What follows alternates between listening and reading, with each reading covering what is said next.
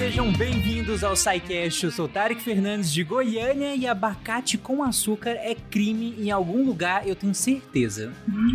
Concordo. Olá, eu, aqui é a Nanaka, de São Paulo, e o pão, a farinha, feijão, carne seca, limão, mexerica, mamão, melancia, quem é que carrega? Faltou areia, cimento, tijolo, pedreira, mas esses não são alimentos, eu acho. Caraca. Você treinou pra falar? Não, essa música, eu escutava muito essa música na vida. Aqui é Samanta, direto de Monte Carmelo, no Triângulo Mineiro, e hoje não acordei porque não dormi. É uma, um clássico da banda Abacá, black metal do Cerrado. Caraca, tem uma banda chamada como? Como que é? Abacá. Abacate, só que é com K, né, no lugar do C e TH no final. Deus, o trabalho de pesquisa de vocês é muito bom. Foi meu marido que me contou dessa banda. Eu ouvi e eu achei muito, muito curioso.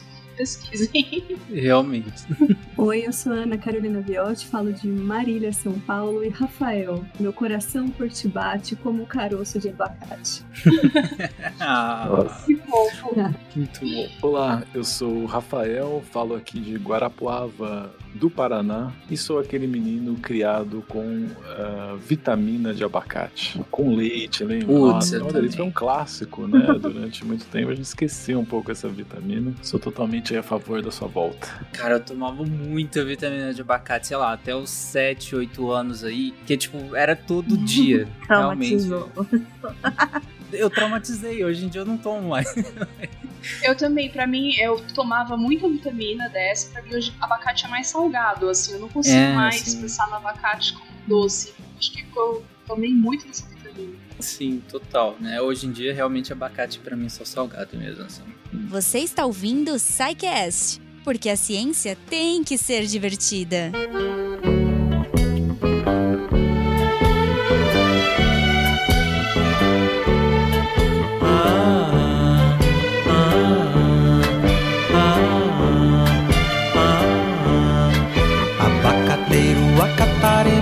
ato, nós também somos do mato como Doce.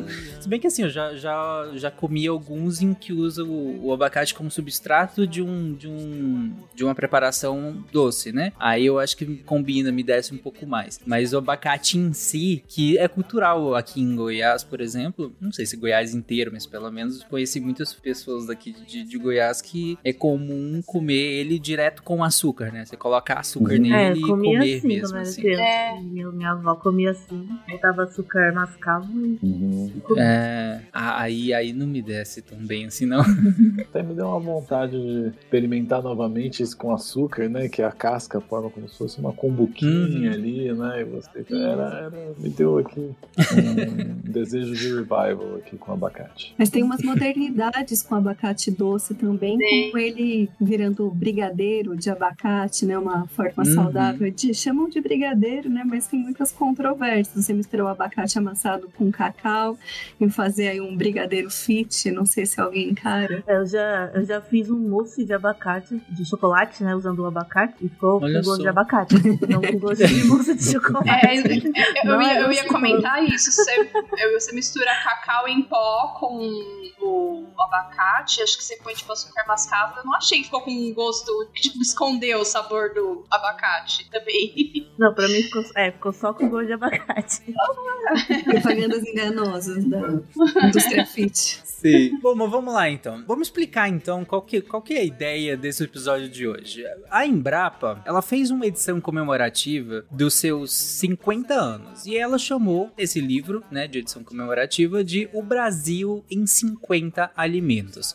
E o critério de, de escolha desses alimentos é que me chamou a atenção, porque a ideia não foi pegar 50 alimentos originalmente, entre aspas, brasileiros, né? O que também, né, super valeria a pena. Mas a ideia não foi essa. Na verdade, foram 50 alimentos que fazem parte do nosso dia a dia, então tem uma importância econômica, tem uma importância social e que de alguma maneira tem muita pesquisa científica envolvida na sua produção.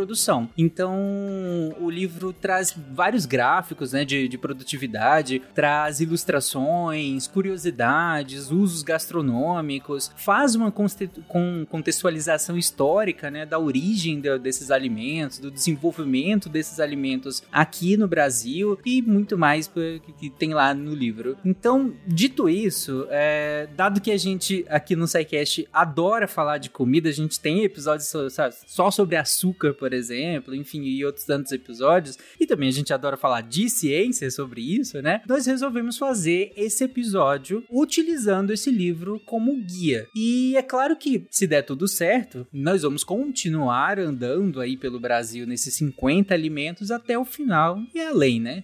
E para garantir que vai dar tudo certo, como vocês ouviram aí na abertura, nós trouxemos dois convidados especiais lá do Comer História, que é o Rafael e a Ana Carolina. Gente, se vocês puderem, se apresentem, falem de por que, que nós chamamos vocês, de onde vocês são, fiquem à vontade. Bom, é... então eu sou o Rafael, né? Eu sou historiador, historiador de formação, com graduação, mestrado, doutorado em História, e a gente tem um projeto, né? De história da alimentação. Então a gente resolveu, né, antes a gente era assim muito, né, muito bicho da academia e não essa academia que vocês uhum. devem estar imaginando, né? Não se levantar peso, quer dizer, a gente Ninguém aqui é, fica tranquilo.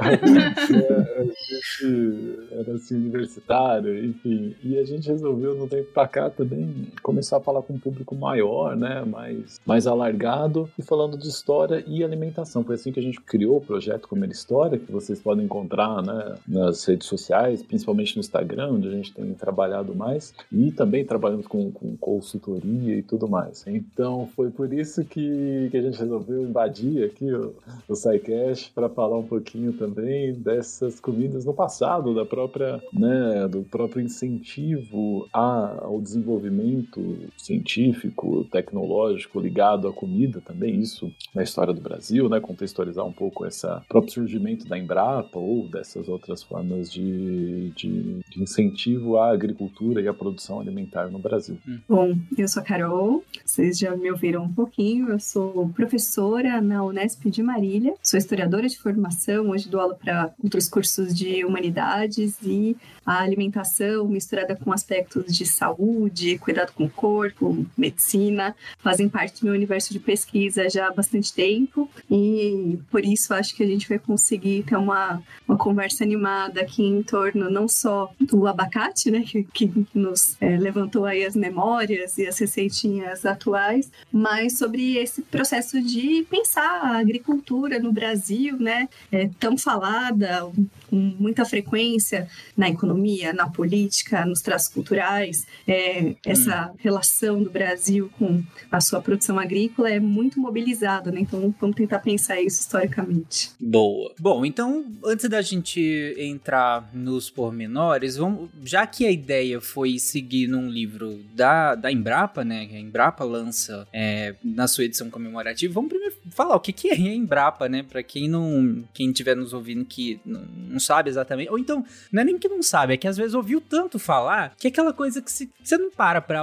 pesquisar o que, que é exatamente, porque meio que todo mundo sabe, sabe o que, que é. E aí, às vezes, ninguém sabe a fundo exatamente o que, que é. Mas a, a Embrapa é a empresa brasileira de pesquisa agropecuária, isso que quer dizer o nome Embrapa, e ela surge ali por volta da década de 70, né? Como várias empresas no Brasil surgem ali por volta da década de 70, várias dessas grandes empresas. E a ideia da Embrapa é justamente promover pesquisa né, e desenvolvimento de tecnologias para agropecuária. Então, por isso que uh, por isso que o livro inteiro, né, é muito permeado do, da pesquisa científica. Ah, o fio condutor do livro é a pesquisa científica, né? Como que a Embrapa, ao longo desses todos esses anos, esses 50 anos, influenciou a nossa alimentação do dia a dia, né? Esses 50 alimentos fazem parte do nosso dia a dia, fazem parte da nossa mesa. E como que a Embrapa tá nesses 50 alimentos, né? É, e aí eu, eu, queria já, já perguntar para vocês, e aí, o que, que vocês acharam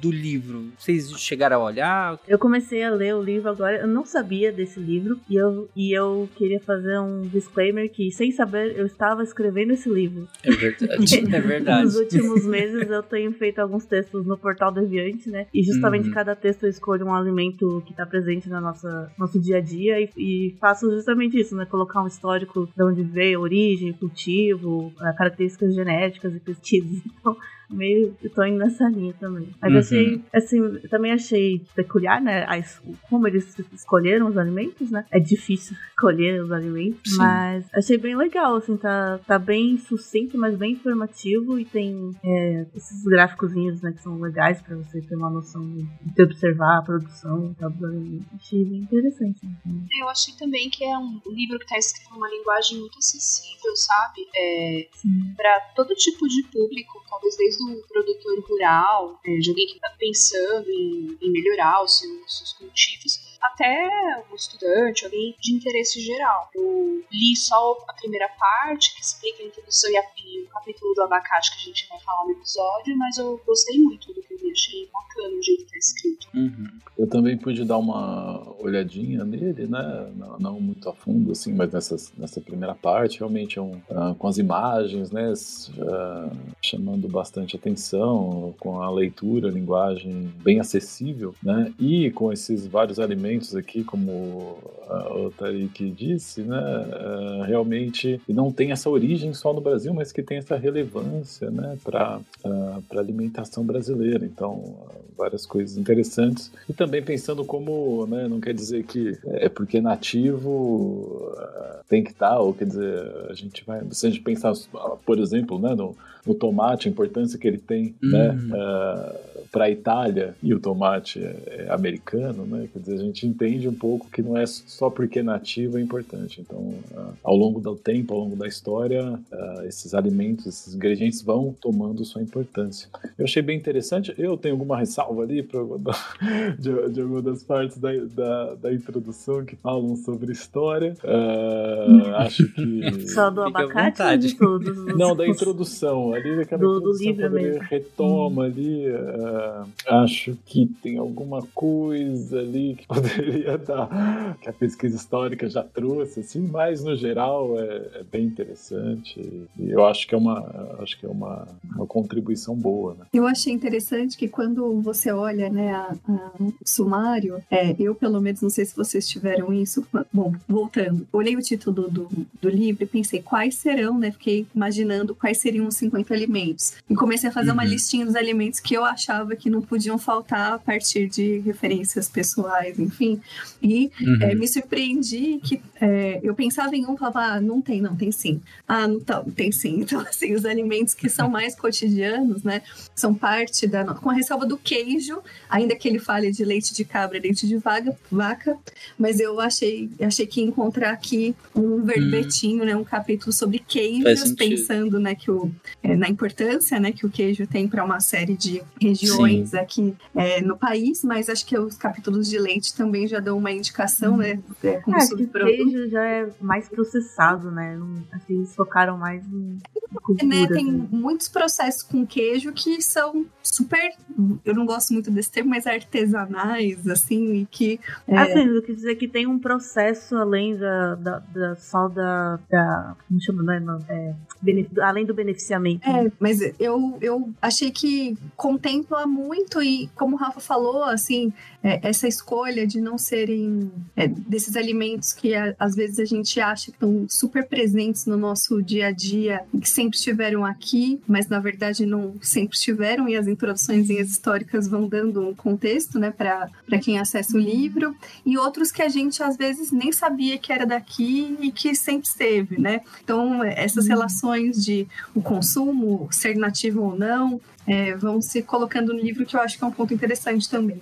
Você falou esses alimentos que, que sempre estão aqui, né? Eu acho que a- tem isso, né? Tem eh, essa, essa questão de alimentos que a gente entra em contato, talvez a gente entrou em contato a vida inteira e nunca se perguntou de onde ele é, porque na real ele é daqui, né? Ele é do dia a dia, de qualquer forma. E eu acho que não tem nem por que a gente se perguntar de onde ele é. É, mas, sobretudo também, é, alguns alimentos. Ali, aliás, boa parte dos alimentos que nós temos hoje no nosso dia a dia, ainda que nós é, tenhamos o interesse de ir atrás, de entender ah, de onde veio esse alimento aqui, talvez a gente se assuste com a origem dele, porque talvez a origem dele seja tão diferente do alimento que hoje tá aqui na nossa mesa, que fica difícil falar em uma origem, né? Ou eu tô errado, gente? Totalmente. É, na verdade, é, no Comer História, muitas vezes, quando a gente posta algo, seja uma receita ou algo sobre os ingredientes é, é, efetivamente, aparece alguém e pergunta de onde vem? Ah, é, não é de tal lugar, né? Tem, tem uma coisa assim, e tudo bem, uhum. é uma uhum. informação interessante você saber, mas nem sempre os produtos, né, os alimentos, eles vêm com uma certidão de nascimento tão clara. é, muitas vezes é, há estudos arqueobotânicos, registros escritos, registros arqueológicos, que nos ajudam a pensar e tentar entender um pouco mais sobre esses pontos de, é, de nascimento né, dos, dos ingredientes, mas isso às vezes não é o mais importante né, para a gente falar sobre eles. É um dado entre muitos outros, e se a gente for pensar aqui, por exemplo, na banana, a banana não é um alimento de origem brasileira, mas uhum. ela tá, é, tem variedades depois que vão sendo né, é, desenvolvidas, enfim, mas ela não é originalmente brasileira, assim como o coco, assim como a manga, é, e fazem super parte do nosso cotidiano e tem uma história própria de consumo, de produção, né, de beneficiamento no nosso país. Então, o dado de que a manga é asiática é um dado entre muitos outros que a gente pode falar deles, né, desse tipo de ingrediente. Eu acho sempre mais interessante a gente pensar nos caminhos que foram sendo percorridos uhum. e construídos do que só esse dado separado, sabe? E eu acho que o livro faz isso bem. Tenta mapear e, e trazer para o leitor, que é sempre curioso esse dado, mas vai além, né, mostrando como é que uhum. isso se desenvolve aqui no Brasil. Sim. Nossa, falar que a manga não é brasileira é muito estranho. Não é? É muito estranho, gente. É a fruta que mais tem na rua. pelo menos assim, nos lugares em que eu já morei, cara, manga, manga, tipo, tem mais que capim direito na rua, assim. É, é, é muito estranho falar que o manga não é brasileiro. Mas e o coqueiro comentou... na praia, né? Ah, sim, pois é. é, é, muito estranho, sabe? Porque é. é e o é café, do... e o café de toda manhã que ajuda todos os pesquisadores a se manterem acordados aí. Não, e o impacto do café na nossa história também é, é tão vasto que, que, é estranho falar. Como assim não é brasileiro? É, é estranho, é realmente estranho. E como você comentou, é muito interessante, é muito mais interessante é, se a gente pensar os caminhos desses alimentos, né? Do que necessariamente se apegar a um, a um dado de origem, né? Esse alimento é daqui, aquele alimento é de lá. Até porque, como eu comentei, muito do que a gente está falando, sei lá, o que, que é uma cenoura hoje, como o livro traz atrás, né? Interessante isso. Uh, o que a gente vê a cenoura hoje não é necessariamente a cenoura quando a gente fala que a origem dela era tal. Ou milho mesmo. Milho eu acho que todo, muita gente já viu, porque já, já, já teve muita imagem aí na internet mostrando vários tipos de milhos, né? E um milho, entre aspas, mais primitivo e o milho de hoje são muito diferentes. As cores são diferentes, o, o tamanho é diferente. É, é tudo tão diferente que fica difícil até a gente falar que, que aquele lá era o alimento, sei lá, daquele lugar mesmo mesmo e esse não, esse aqui não é brasileiro. Eu falei, como não é? Ele é assim aqui. eu falei que esses dias eu descobri que eu não. Pra mim, que o abacaxi é original daqui, né? Tipo, da, da região amazônica. Pra mim, o abacaxi era, sei lá, do Havaí, porque é lá onde tem muito abacaxi, né? Onde eles plantam muito abacaxi. Mas é daqui. Sim. E o abacaxi, né? Uma curiosidade, assim, que os relatos sobre abacaxi aparecem nos primeiros escritos sobre o Brasil. Então, religiosos, cronistas, que logo no século XVI começam a anotar aí notícias sobre esse país que esse território que tinha sido né, descoberto de acordo com a narrativa vigente. Então, é, trazem muitas descrições sobre é, os benefícios do abacaxi. Ele é tido como um, um ingrediente bom para os rins, é, então ele é usado de uma forma medicinal, mas os ananases é, fazem parte aí de uma literatura muito elogiosa sobre a natureza brasileira já desde o século XVI. Eu gosto de abacate me faz feliz.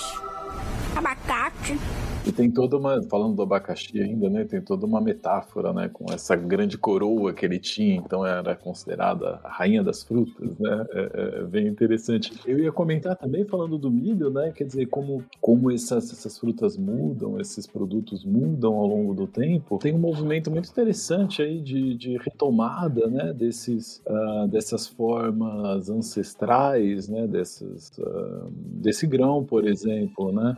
Tem um projeto super legal chamado Milho Crioulo. Projeto Crioulo. Projeto Crioulo, isso. Projeto Crioulo que uh, tentam, né, eles, eles produzem milho crioulo e, e comercializam em difer diferentes formas, como fubá e tal. Então é uma tentativa também de explorar essa variedade que foi muito diminuída ao longo do tempo, né, com uma certa padronização dos grãos e tal, e algumas iniciativas bem bacanas aí tentar retomar isso e mostrar essa variedade, né? Que é super rica, super interessante. Uh, em cores, formatos, gostos, né? Então é, é legal uh, a gente pensar nessa historicidade, nessa variedade e também esse, pensar nessas iniciativas que uh, tentam nos dar acesso a isso, porque, né, como o Tarek disse, às vezes a gente vê na imagem, mas nunca pegou o milho crioulo, né? nunca viu isso na mão, nunca comeu. Então uhum. é legal a gente né, também consumir isso. Uhum. Eu lembro de uma pesquisa francesa de 2016, eu acho, com as crianças francesas. E aí ele. A, a, a pesquisa era para entender se as crianças entendiam de onde os alimentos vinham, né? E, cara, é, é, é estarrecedor, assim, o quanto elas não fazem a menor ideia de onde os alimentos alimentos que elas tinham acesso no supermercado vinham, assim. Eu acho ah, que... como é que elas vão saber? Acho que nem os é. adultos sabem. quando você não mora, né, no... tipo, você só tem acesso ao alimento naquele lugar, você não vai saber mesmo de onde vem. Sim, e é doido, porque na real, muitas delas não tinham nem se perguntado. Era é um ambiente virtual quase, né? É, o, o do supermercado, né? Um ambiente virtual de consumo em que a origem não é explorada e não é nem pensada pensada, né? Então eu lembrei disso que o Rafael colocou aqui, né? Essa questão do, do milho, né? Que uhum. muitas pessoas só, se é que viram, só viram que há um, uma origem ali do milho, né? Há um ancestral, mas nunca entraram em contato. Eu mesmo nunca, nunca vi pessoalmente esses outros milhos, a não ser o milho comum, comercial mesmo, que a gente tem acesso no dia a dia, né? Ah, eu planto aqui um milho crioulo no quintal. Você planta? Ah, Nanaka. Claro que a Nanaka tinha um milho crioulo no quintal dela. Mas às vezes meu cachorro derruba os milhos. É, é, bom, o Rafael tinha comentado lá atrás uma questão que eu queria puxar, que é em relação ao financiamento o, e a própria pesquisa em alimentos no, no, Brasil, né? Rafael, você tinha comentado que a, a, a Embrapa surge nesse sentido, né? Como um, uma financiadora, né? Uma incubadora de pesquisa científica em alimentos, mas eu imagino que não tenha sido a primeira, né? No, no Brasil. É, então, é interessante de pensar no, no caso da Embrapa Embrapa, né? Se a gente é, até pensar esse surgimento, enfim, né? Que é, a gente está comemorando então 50 anos do surgimento, então é em 1973, né? Que uhum. ela é fundada. Ela é fundada num, num ambiente assim, uh, a gente está na ditadura militar, né? Nesse período, Sim. a criação dela da Embrapa é assinado pelo pelo Médici, né? Pelo Emílio Garrastazu Médici, numa tentativa e numa numa onda, né? Você tá tinha indicado isso, de, de, de criação de várias empresas estatais, né? A gente está ali no que ficou conhecido no milagre econômico né, do Brasil, uhum.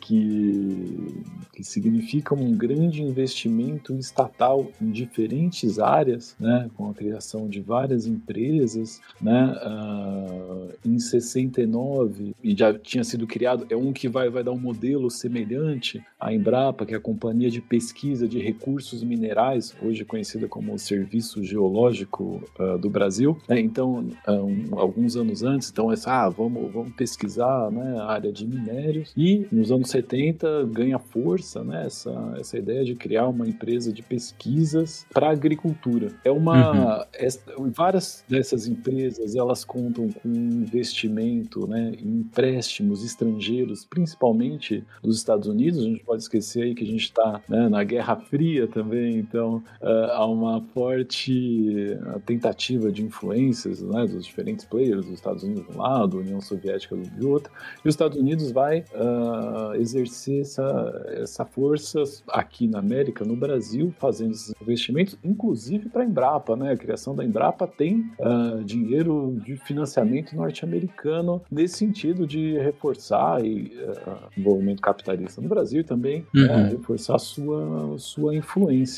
Eles seguem até alguns modelos americanos, né? com, com, com, essa, com esse objetivo que era principalmente né, melhoramento de sementes, mas também criação de insumos industriais, né? Insumos que as indústrias uh, uh, vendiam para os agricultores. Então, é interessante uhum. a gente pensar né, nessa, nesse contexto ali do, do, surgimento da Embrapa, né? O, e que vai muito nesse, nesse sentido do, do progresso, do progresso uh, científico, então, voltado à área da agricultura, que é uma questão, né, pessoal, que é, que é muito forte no Brasil, né? A gente tem uma, assim, Sim. quando a gente pensa no Brasil e como essa questão volta, né, em diferentes momentos históricos. O Brasil, inicialmente colônia, né, como uh, um, um, lugar, né, uma colônia em que tinha sua produção principalmente, não só, mas principalmente voltado para o mercado externo, então produtos agrícolas voltados para o mercado externo, né, como traço da colonização e, a,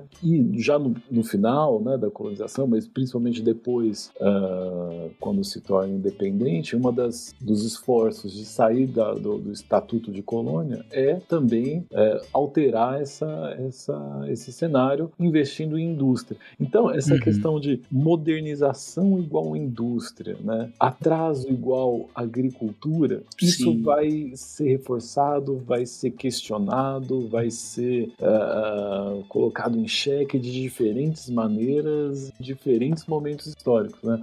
Uh, quer dizer, a gente. E hoje é uma questão, né? Se a gente pensa até nas discussões políticas hoje, é ah, a nossa vocação ou tradição é o agronegócio, ou a gente tem que investir em indústria, na industrialização. Ou as, as iniciativas como a Embrapa, né, vem um pouco a colocar essa questão, né? É ciência, mas é voltado para o agronegócio.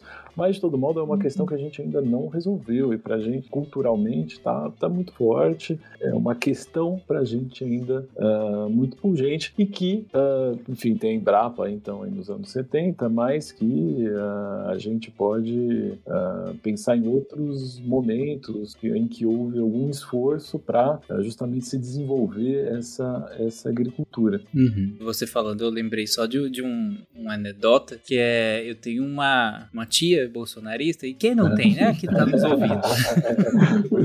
quem não tem que atira a primeira pedra. E, e aí ela falando da. Caiu naquela ladainha assim, em relação ao ambiente das universidades brasileiras, né? Uhum. E é aquele discursinho ridículo. E aí eu. E ela é muito ligada ao agro, né? E eu falei uhum. assim, cara, de onde, vocês, de onde você acha que vem toda a pesquisa do agro? Uhum. De onde você acha que vem toda a produtividade do agro? E, e olha que aqui eu nem tô fazendo juízo de valor, né? Porque aí é o senso crítico aqui é, é muito além do que qualquer bolsonarista conseguiria ter.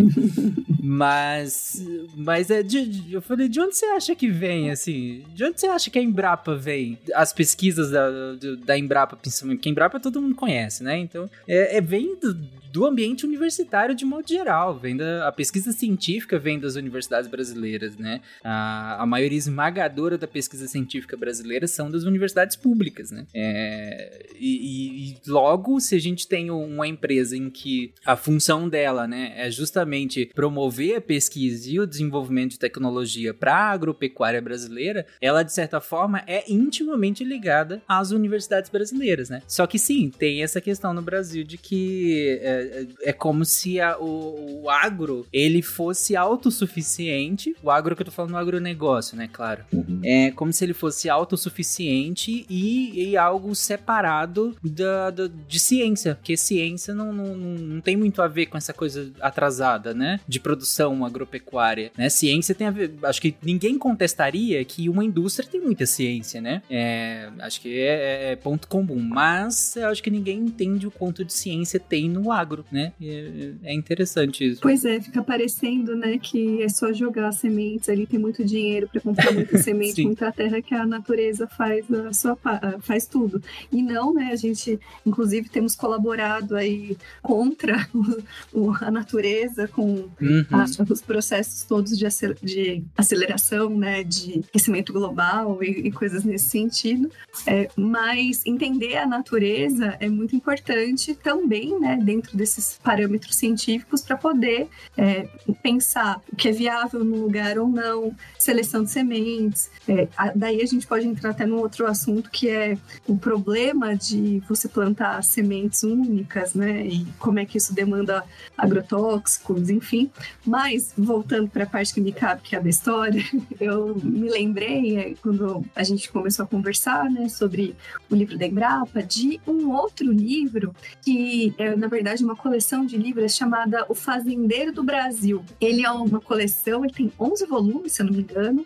Ele começa a ser publicado no final do século XVIII, 1798, e leva alguns anos para ser finalizado. Ele é publicado por um frei chamado José Mariano da Conceição Veloso. E esse livro, aliás, é- essa coleção, para quem tiver interesse, está em acesso aberto pela universidade, né? No Instituto de Estudos Brasileiros da USP, no site deles, vocês conseguem acessar é, de forma gratuita esse, esse livro. Ele é super legal porque ele vai falar, por exemplo, da cultura do café, que nem era ainda, não era parte né, da, da economia brasileira. Isso vai, ele vai se tornar um produto importante só no século XIX.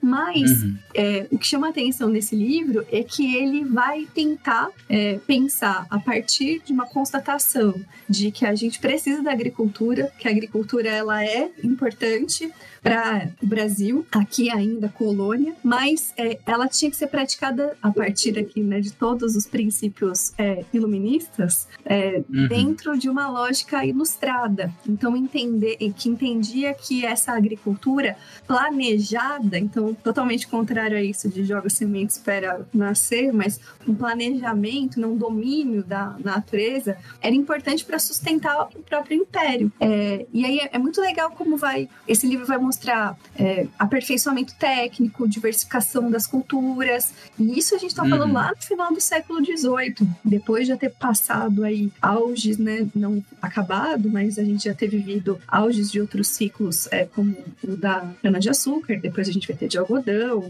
e outros produtos, né, depois café. Mas é, é muito legal como lá no final do século XVIII a gente já tem um esforço, sabe, de sistematização desses conhecimentos é, sobre agricultura e de intervenção mesmo, né, de, tec de tecnologia, técnicas, né, ou tecnologias aí para Uhum. se plantar melhor, né? Plantar o que, que dá certo, o que, que não dá, de que jeito dá certo, o que não dá. E depois, ao longo do século XIX, isso também vai, vai tomando outros contornos, mas é um marco interessante para pensar esse processo. Sim, sim.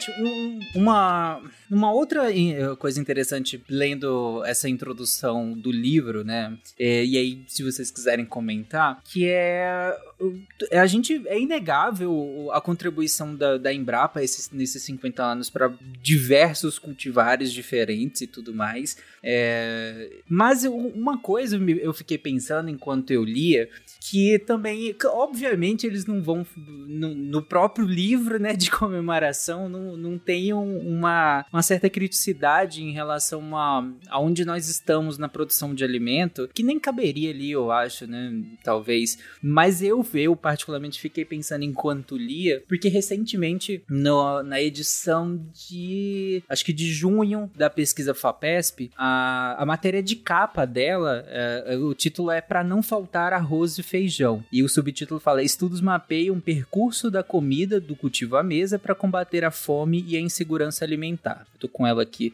E, e é interessante essa matéria da pesquisa FAPESP porque ela traz vários dados, né? Inclusive aquele dado clássico de, de que, e muito triste, que mais de 30% hoje da população brasileira está em insegurança alimentar, né? Seja de moderada a grave, né? Se a gente for considerar a insegurança alimentar é, leve, aí já passa dos 50% também. Mas se a gente considerar só a, só a moderada e grave, é mais de 30% da população brasileira, então quase um terço da população está em insegurança alimentar. E ao mesmo tempo, como no próprio livro que da Embrapa fala, nós somos o terceiro maior produtor de alimentos do mundo, né? É, é, é um pouco estranho isso, né? E, e, algumas coisas que, que vocês foram comentando, eu acho que já mostra um pouco esse caminho. Por exemplo, a questão das sementes, eu acho que a Nanaka tem um, um, um artigo sobre isso, né, Nanaka? Eu acho que no Deviante, sobre essa questão do, da homogeneidade das sementes e o quanto isso coloca em risco a própria produção, o quanto uhum. isso também é, tem um impacto isso sobre... em alguns textos, sobre algumas das culturas.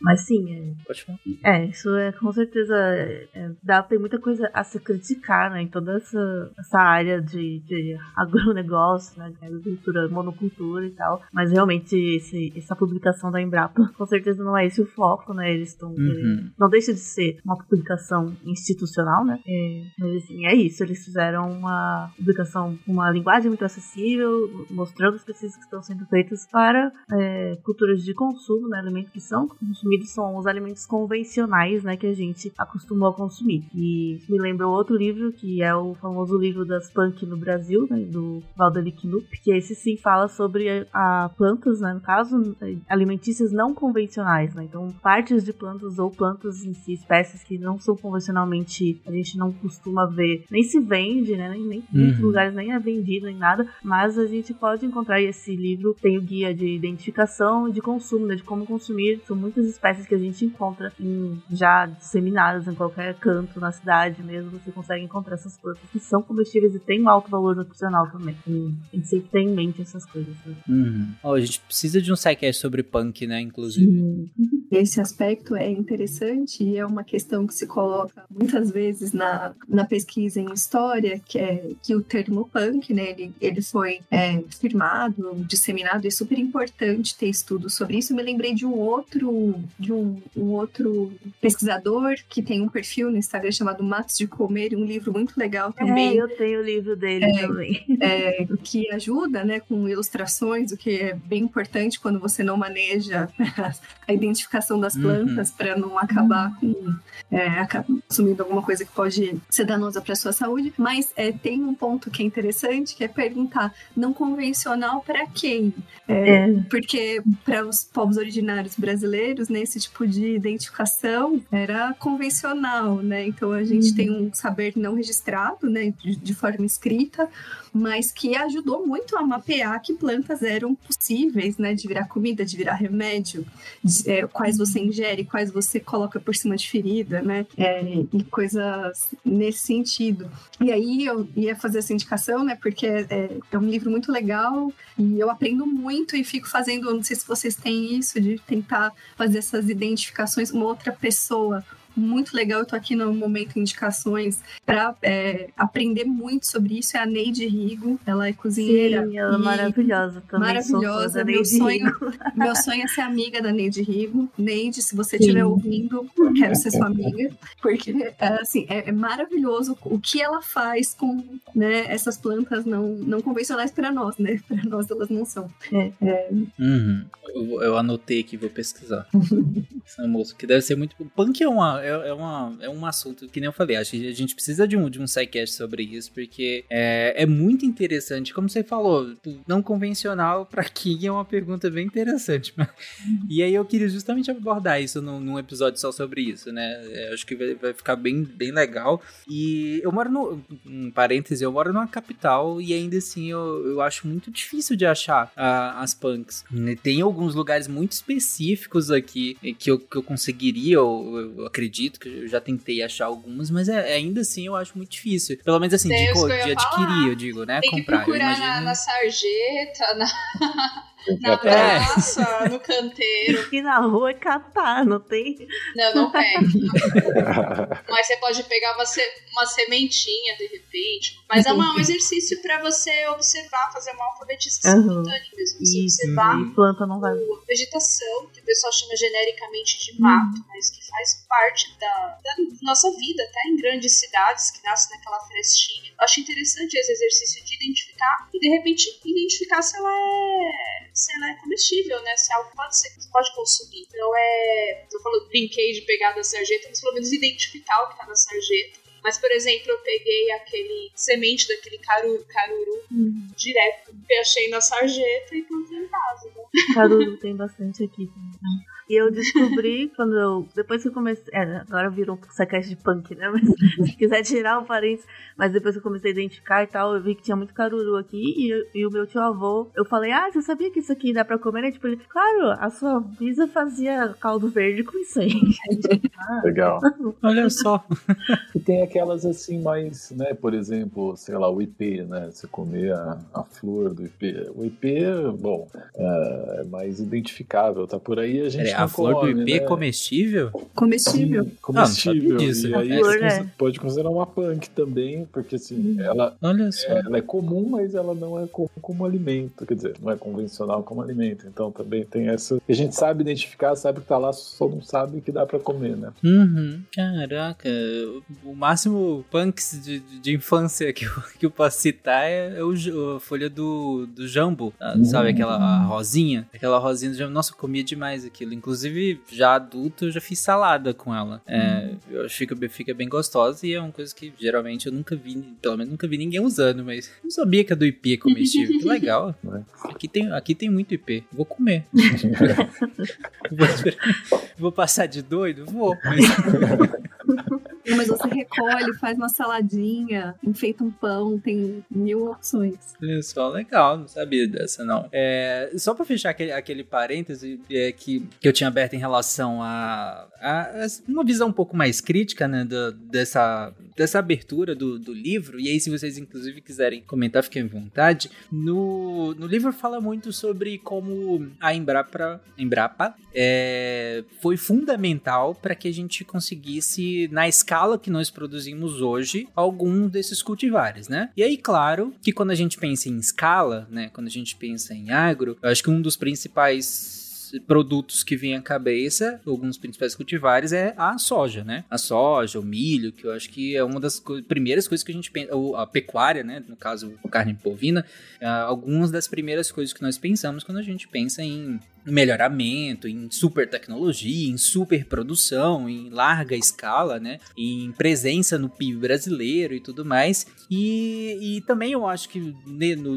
nessa introdução não tem é, um- um dado que eu achei aqui, na, de novo, nessa revista da pesquisa FAPESP de, de junho, em que fala que a área de, de, de plantio de arroz e feijão diminuiu mais de 30% de 2006 para 2022. Então, e é a coisa mais básica na casa de qualquer brasileiro, né? Arroz e feijão. Apesar de, de novo, não serem produtos essencialmente brasileiros, como a gente estava comentando lá no início do episódio, né? Mas a- a- o prato clássico do, do brasileiro é o arroz, feijão e uma proteína animal, pro- provavelmente, né? E ainda assim a gente está diminuindo muito a área de produção de arroz e feijão. E em contrapartida, é, a gente aumentou a área de produção de soja em mais de 86%. A gente está produzindo muita soja, está crescendo muito a produção de soja, ao mesmo tempo em que a gente reduz a produção de arroz e feijão. Eu peguei arroz e feijão porque é o que para mim salta mais aos olhos, porque acho que reconhecidamente todo mundo que come arroz e feijão, né? É, e, e a soja cresce mais de 80%. De novo, gente, essa soja aqui não é a sua proteína que você come em casa, a sua PTS, tá? Essa soja aqui é em grande parte para alimentar a pecuária, né? É, e nesse sentido, eu, acredito que, que aí a gente já vê um problema. Eu não, não vejo, pelo menos, eu, eu não, não vejo com tão bons olhos em que a gente reduza tanto a produção de cultivares tão importantes como o arroz e o feijão. Inclusive que a gente não é autossuficiente, né? É, a gente precisa importar esse, esse, esse, esses cultivares para poder sustentar o mercado interno, ao mesmo tempo em que a gente aumente a produção de soja. E muito dela vai para exportação porque é muito valorizada né, no mercado externo, principalmente para destinar para ração animal, né? É... e aí eu queria que vocês comentassem o que, que vocês acham disso. É uma super contradição, né? Você pensar é, esse Brasil tão propagandeado e há bastante tempo como celeiro do mundo, né? E tudo mais, é, com esses dados alarmantes sobre é, fome ou insegurança alimentar e o crescimento tão grande de alguns cultivares, né? De alguns gêneros. É, é uma questão que precisa ser é, enfrentada de forma é, É, eu acho complicado ter uma limitação, né? Ou como você é, regular isso, não, não vejo caminhos assim tão claros, mas ao mesmo tempo é, a, a, produção de gêneros de primeira necessidade sempre é privilegiada né, nos países justamente para que você é, consiga é, minimamente não depender das oscilações de mercado externo, coisas Sim. nesse sentido, para que a sua população tenha acesso à comida, né? Isso impacta é diretamente soberania, na inflação né, e uma série de outras variáveis econômicas que também não tenho capacidade para comentar com profundidade. Agora, é, a gente está usando a maior parte né, do nosso potencial agrícola, que é imenso, e da nossa pesquisa em é, plantas e grãos, enfim, que também é imensa só para soja, é no mínimo é, simplificar demais, empobrecer demais todos os esforços que a comunidade científica tem e que a agricultura, né, o agro pode fornecer para o país. Então, é um modelo que precisa ser repensado, na, na minha opinião. E, de novo, se a gente pensa aí nos exemplos históricos, é, não é uma fala que é só minha e nem é uma fala de agora, né? É algo que é, esses homens ilustrados do passado ou que se pretendiam aí ilustrados já vem falando sobre diversidade, sobre tecnologias, sobre é, a importância de você cultivar gêneros que alimentem as pessoas. Então, são, não são muitas novidades, mas é um problema que a gente arrasta aí há bastante tempo. Uhum. É, e nesse sentido, eu só queria pensar também isso, né? Como essa, uh, essa tradição ou vocação, muitas vezes diz, né? se a gente for passar, pensar nesse nosso passado como grande produtora agrícola para o mercado externo, né? Se a gente for pensar a colônia e durante muito tempo foi isso que a gente fez. E olhando para isso, né, parece que é isso que a gente está fazendo ainda, em detrimento muitas vezes, né, da, desse consumo interno, dessa variedade e tudo mais. E aí, nesse ponto, né, também pensando no, no arroz com feijão, outras coisas, a gente cada vez mais come menos isso para comer mais ultraprocessados, né, alimentos com, com, com valor não só nutricional, mas também cultural, mas também de, de saber, muito mais pobres. Né? Várias pesquisas recentes aí associam né, o consumo de ultraprocessados com o desenvolvimento de inúmeras doenças. Então, essa diminuição do consumo do arroz com feijão, ele é feito em prol, principalmente do, do consumo de ultraprocessados. É, é, é isso que a gente está comendo no lugar do, do, arroz com feijão ou de uhum. outras variedades. Uh, e também muito repetitivo e muito padronizado, né? Então sempre a mesma coisa. Uh, e, e, e, isso aí, aí, se associar essa própria ideia de, de, insegurança alimentar, porque insegurança alimentar tem a ver também não apenas com comer, mas comer mal, né? Às vezes não é que você não come ou não tem, tem acesso, mas o, a, o, produto às vezes mais barato é o pior, né? O ultraprocessado também, em vários sentidos, ele chega a essa população porque é de né, a qualidade muito baixa, uma alimentação muito ruim. Às vezes as pessoas têm que trabalhar também, enfim, não tem tempo, aí junta vários outros fatores que uh, colocam na mesa da pessoa uh, uh, né, um miojo, quer dizer, um tipo de, de, de alimento que é muito pobre nutricionalmente, culturalmente, né, e que uh, e aí vem essa contradição, né? No, no, uma grande produção alimentar, agrícola, no exterior, enquanto uh, grande parte da população está empobrecendo né, uh, o valor do que come, ou a variedade do que come, ou né, o valor mesmo né, como comida saudável do que a pessoa come. Então, realmente, sei lá, aqui também, né, do meu ponto de vista, é, é algo que, que traz problemas para a população, né, de, de, um modo geral, enfim. Eu gosto de abacate. Me faz feliz. Abacate Talvez um ponto legal de falar é, é, sobre como a gente foi perdendo a noção da sazonalidade dos alimentos, né? É claro que se de um lado a pesquisa científica permite que a gente produza, sei lá, melancia sem semente e tantas outras coisas aí. É... Uva sem semente, obrigado, ciência. Gente, ninguém merece ter que cuspir a, a, semente da uva, desculpa. Pois é, a uva sem semente realmente não, é uma benção. E a semente da uva, você engole tudo com casca e semente. semente da uva. Aí, assim, a gente consegue produzir, né, essas outras variedades e melhorar coisas, tirar uma coisa daqui, colocar outra coisa ali, deixar mais doce, deixar mais bonito lá. É muito legal, mas a gente acaba perdendo um pouco a noção do que, que é o produto da época, vamos dizer assim, né? Minha mãe era, uhum. é, fala muito isso, aqui que tá na época. E isso é uma coisa uhum. que o uhum. livro da Embrapa não tem, é, que é quando esse determinado produto do capítulo tá na época. Há outras uhum. iniciativas bem legais, como o CEAGESP e outras, outras instituições que tentam mapear, sabe? O que que tá na época, porque é o melhor produto com o menor preço.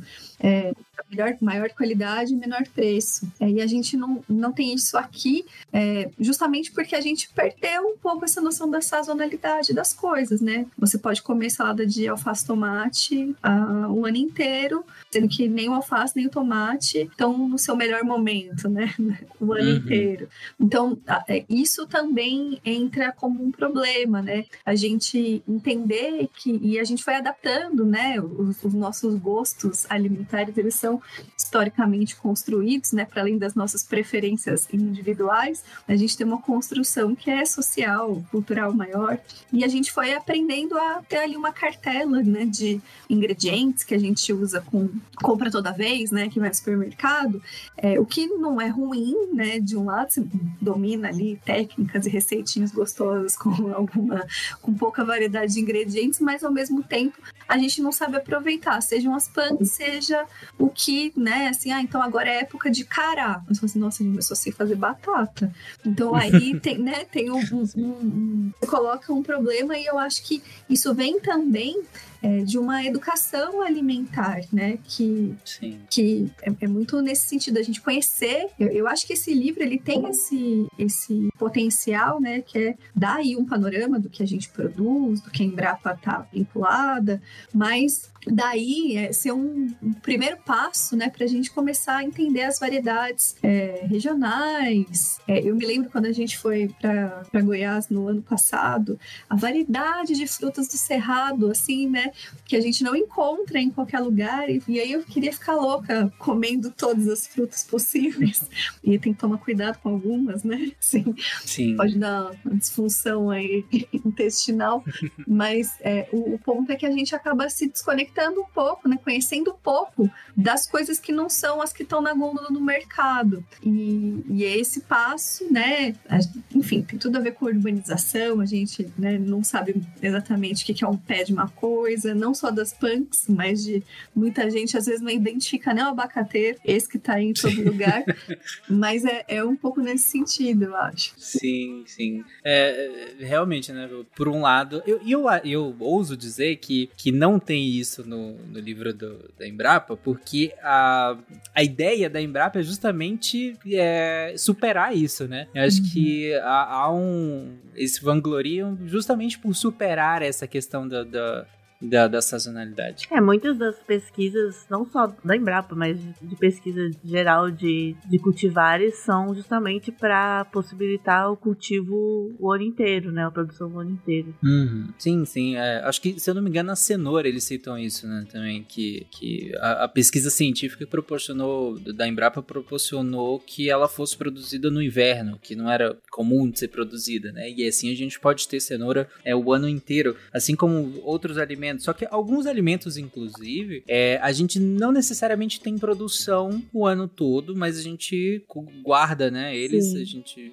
A As técnicas maçãs, de. por exemplo, eu fui visitar um. Eu tenho um amigo que é produtor de maçã em São Joaquim, Santa Catarina, né? Que é a cidade mais fria do Brasil. Justamente que a maçã precisa de um período de muito frio. Né? Uhum. E lá eles têm galpões enormes só para guardar as maçãs para poder né, ter a, a liberação, né? A venda durante o ano inteiro. Sim. É, eu lembro um- uma vez que eu comi tomate tirado direto do pé. E eu desde esse dia até hoje, isso foi ah, já tem muitos anos, eu falei, cara, eu queria realmente experimentar tudo que eu compro no supermercado tirado direto do pé.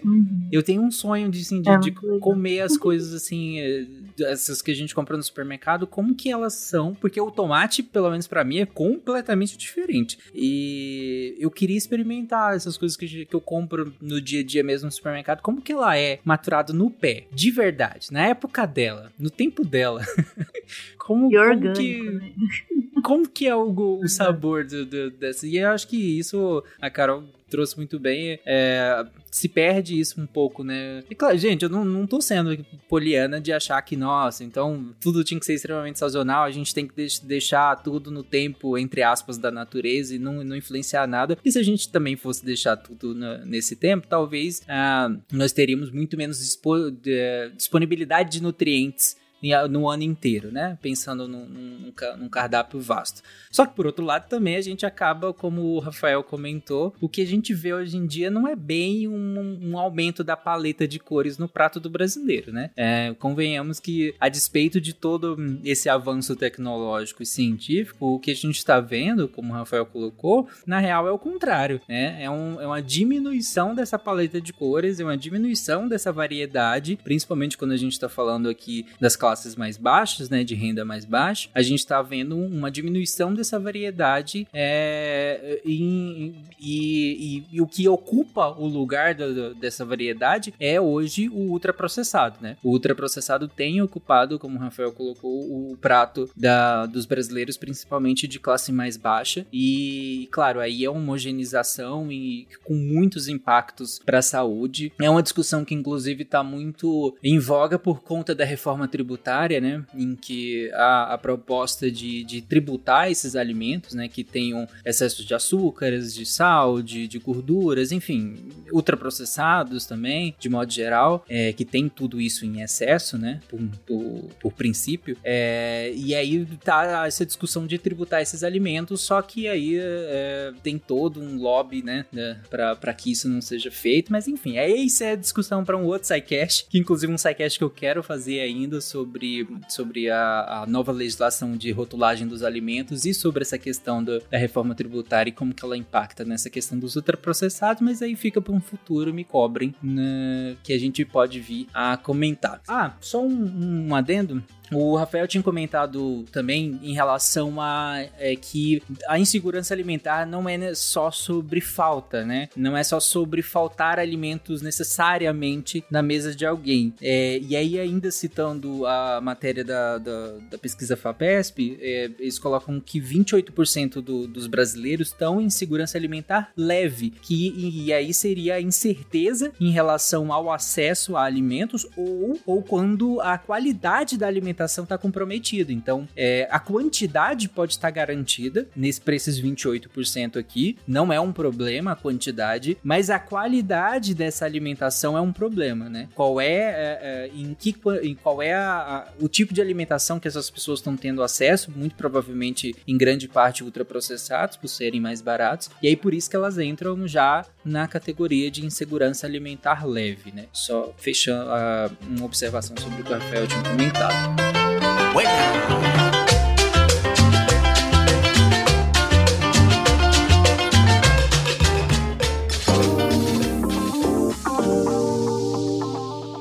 Pessoas, e sejam bem-vindos a mais um Momento Cambly. Eu sou a Jujuba e hoje eu não tô sozinha.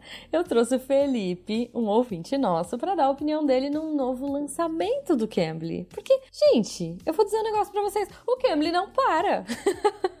Sério, de verdade. Eles são incríveis. Eles já, olha, eles já são, na minha opinião, assim, no meu coração, a melhor opção para melhorar o seu inglês, né? É, para você que tá em todos os níveis, né? Para você que quer é, fazer, eu sempre falo aqui, né? O inglês no seu nível, no seu ritmo, no seu tempo, do seu jeito. Mas hoje eles estão aqui com a gente lançando um produto muito legal, que são as aulas em grupo para iniciantes. Então, assim, a gente já tem, né? Se você tá começando no inglês, se você, cara, não sabe nada, assim, é muito legal que você comece a fazer a aula, né, com o professor, umas aulas individuais com o professor.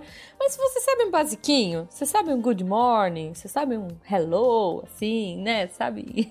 Entende um the books on the table ali? Por que não fazer uma aulinha em grupo? Olha aí. E o Cambly, pensando em vocês, iniciantes, trouxe essa novidade e eu achei fantástica. Como é que funciona? As aulas são feitas ao vivo, né? Como as aulas particulares dentro da plataforma do Cambly. E aí tem um tutor nativo, você e mais outros dois alunos. A aula dura 30 minutos e os planos, né, dessas aulas podem ter 60 ou 120 minutos por semana. E aí, gente, eles criaram é, um currículo especialmente para iniciantes. Então é muito legal, é muito bacana porque assim você vai se sentir confortável, é, você vai aprender de um jeito muito, sabe, muito acolhedor, de um jeito muito agradável, de um jeito muito gostoso. Então você vai se sentir acolhido, você vai se sentir seguro e você vai estar com outras pessoas que também estão começando. Porque todo mundo sabe, né? Quando você tá começando a estudar, é, o ambiente pode ser um pouquinho intimidador, pode ser um pouco assustador. Mas não, ali você vai estar num grupo, você vai estar. Putz, com certeza você vai curtir. O Felipe vai dizer um pouquinho mais depois do que ele achou. Mas é muito legal, gente. Então, assim, aproveitem a oportunidade. Se você quiser conhecer, né, é, essa, esse novo produto do Cambly, a hora é agora, gente. Porque olha só. Todos os planos estão em promoção e os preços começam em apenas, gente, presta atenção no que eu vou falar, oito reais para cada aula de 30 minutos. Sério, é o menor preço por aula que eles já ofereceram. Só que corre porque esse valor só é válido para hoje, sexta-feira. Então esse episódio está saindo hoje, só é válido para hoje. Então aproveita, corre e, e, gente, você tá ouvindo isso no dia 7, é hoje. Vai lá, todos os planos em promoção e os preços estão começando em apenas R$ reais para cada aula de 30 minutos. Então entra lá no site do Cambly, C A M mbly.com. Faz a sua inscrição se você ainda não tem e usa o nosso código SciCast básico ou clica no link que vai estar aí no post, tá? E faça aí. Tem aulas individuais, tem aulas em grupo para todos os níveis de inglês. Então, planos a partir de R$ reais por mês e R$ reais por aula, beleza? Então corre, aproveita e eu vou deixar o Felipe com o relato fofo dele e fica o convite para todo mundo. Agora é o momento de falar inglês, gente, e falar inglês com Cambly, né? Um beijo para vocês e até a semana que vem. Olá, tudo bem? É, eu sou o Felipe e hoje eu fiz uma aula no Cambly, uma aula em grupo, né? Eu sou iniciante no inglês e eu comecei a usar a plataforma para aprender do zero mesmo, iniciante. É, a aula foi muito interessante porque a professora ela foi atenciosa no sentido de corrigindo passo a passo as nossas pronúncias, né? Ela dava os exemplos e falava para a gente repetir as palavras e ela já ia corrigindo e a gente repetia novamente. Eu gostei muito disso. A aula tinha três pessoas, né? Depois a gente fez um diálogo entre essas pessoas e ela foi corrigindo também na hora, e isso foi muito interessante. Eu gostei muito da interação dos slides, que na hora, na tela, aparecem uns slides e ela vai marcando tudo que a gente está falando, tudo que a gente acerta, tudo que a gente erra. A aula é toda em inglês, né? A professora vai falando em inglês, mas dá para entender. Bem tranquilo. É muito interessante essa parte, porque a gente consegue entender, mesmo sendo iniciante. Então achei muito bom e eu vou continuar fazendo o curso. Foi uma aula experimental e eu gostei mesmo. Gostei muito, vou continuar com certeza. Bem interessante.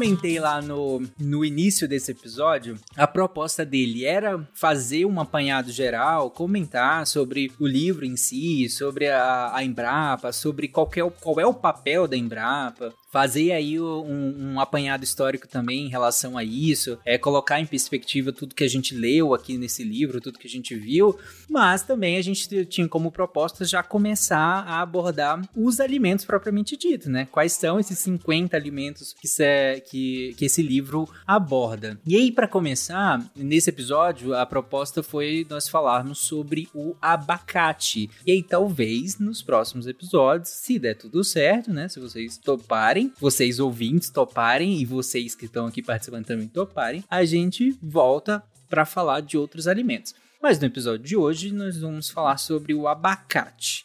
E aí para começo de conversa, a gente já até falou um pouco isso, mas todo, todo mundo aqui gosta de abacate.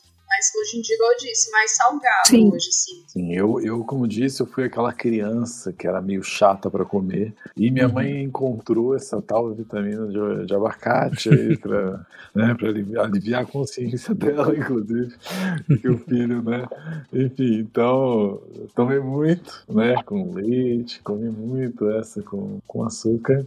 E uh, realmente, mais, uh, mais ultimamente, uh, a versão salgada, né? O avo avocado toast, né? Que, uhum. enfim, tem feito tanto sucesso aí, tem, tem consumido mais. Uhum. Carol, você come abacate também? Eu como, em, dos dois, dos jeitos salgado doce, mas ultimamente realmente é engraçado como teve essa mudança, né? Ah, foi conversando aqui que eu, comece, que eu comecei a pensar como houve essa mudança ao longo da vida, porque quando criança é, era também a vitamina e o abacate doce, e Sim. adulta, nas minhas escolhas alimentares, ele entra como, como salgado. Uhum. É, bem isso isso mesmo, bem isso mesmo. E das mais das maneiras diversas que eu, que eu consumo também, todas elas salgadas, seja é, com limão ou sem, com proteína animal junto, enfim, várias versões diferentes, mas de maneira geral sempre salgadas também, doce muito raramente. É, eu, eu acho que rolou consumo. uma popularização dessa referência também mais mexicana por conta do guacamole, Sim. né? Assim, teve um boom aí dos restaurantes mexicanos, porque eu penso assim nos meus pais, eles torcem o nariz para abacate salgado. Eles curtem um abacate doce. Sim, minha mãe, minha mãe acha estranhíssimo. que eu como abacate assim com tanta coisa, às vezes eu mando foto pra ela e falo, como assim tanta coisa no abacate? é um pouco estranho. Olha, até no Japão é normal, assim, restaurante o sushi com abacate. Então, vai dizer que a gente que põe Ah, é? Eu achei que era loucura nossa aqui. não. Eu é, jurava que isso era loucura é, nossa. Não, é a influência da culinária mexicana também é forte lá. É, é lá meus pais eles gostam muito de comer com aquele salgadinho, do triângulozinho, né? Pegou bem lá na, minha família. Gosto de fazer com um prato de sexta-noite, sabe? Então, uhum. deu certo. É, para fazer essas receitas, e aí talvez a gente possa começar a falar de abacate por aí. Vocês usam um abacate, vamos por umas aspas, brasileiro ou abacate maiorzinho? O abacate que você acha na rua? Ou é Boa, Carol. É, eu uso o que tiver, né? Eu, eu uso o que tem, o que eu acho. Porque é, quando a gente começou a conversar aqui sobre abacate também, eu me lembrei que já faz um tempo tinha visto uma notícia, e eu até recuperei ela, que ela é de 2019, não sei a quantas anda, de uma certa crise do abacate, que começou por conta da demanda pelo abacate Hass. É, então, hum. pelo que a gente chama de avocado. Eu costumo até usar, quando, quando encontro, né, quando tá bom, o avocado mais do que o abacate, porque ele é menorzinho. E aí, tipo, ó, eu vou comer um, não vou comer um abacate brasileiro do tamanho de uma cabeça. não dá pra comer um inteiro no café da manhã. Então, se eu vou fazer um guacamole, assim, ainda vai, mas pra consumir, assim, uma torrada com café da manhã, com um prato, aí é um pouco mais difícil. Eu penso que para quem tá interessado, assim, em consumir é, pelo óleo, né, porque tem muitas propriedades, aí o avocado ele é mais adequado, assim, porque ele tem mais óleo do que o abacate, né? É, então tem essa coisa de você fazer um creme, assim, o abacate, o avocado que o pessoal chama uhum. que é o subtropical também, né? Ele é, acho que sai melhor pra fazer uma coisa mais cremosona, assim. É, e até fazem. Eu vi nos Estados Unidos, eu não sabia que tinha. Existe azeite de abacate. Eles vendem. Igual azeite de oliva, tem azeite de abacate. Tem uma marca brasileira que faz agora também. Esse azeite Faz de sentido, abacate. né? Faz Aí eu, eu encontrei uma informação que o abacate, que é original do, da região do México, né? Já tem, tem evidências de que já era consumido lá há cerca de 10 mil anos. Historiadores me corrijam. Mas, e aí o nome abacate vem do, da língua nativa lá, que é Nahuatl. O, o abacate chamava, eles chamam de arroacate, é bem parecido. Mas arroacate na língua deles significa testículo. Porque ele parece um testículo. Muito bom. Talvez nessas, um, um, um abacate que porventura venha com duas sementes pode ganhar uma. É. Na verdade, ele até eu, diz- dizem que assim, por conta também dele normalmente dar no- na árvore meio penduradinho em, em dois, né? Costuma ter assim dois lá no mesmo tá. ponto. assim, aí ainda é mais. Ok, eu também não sabia dessa.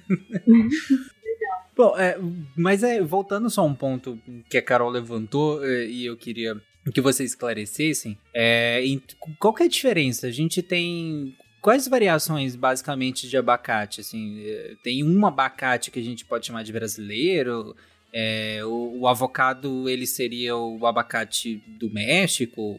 Como, qual, qual é a diferença? Né? Na verdade, existem dois grandes grupos, né, que vão se destrinchar. Tem o abacate tropical, que é o que a gente conhece aqui no Brasil como abacate manteiga, eles chamam, né? E aí vai ter um monte de variedades de cultivo desse tropical. E tem uma mais recente que chegou no Brasil há menos tempo, que é o abacate subtropical ou avocado, que é essa variedade menor e mais rica em óleo. E também vão ter várias, vários cultivares desses, sendo mais popular o Haas, né? Então, é, são esses dois grandes grupos, vamos dizer assim. E na verdade, o Haps, ele não só chega no Brasil mais recente, mas ele é uma variedade bem mais recente. Ela é, é- quem começa a cultivar é um carinha chamado Rudolf Haas.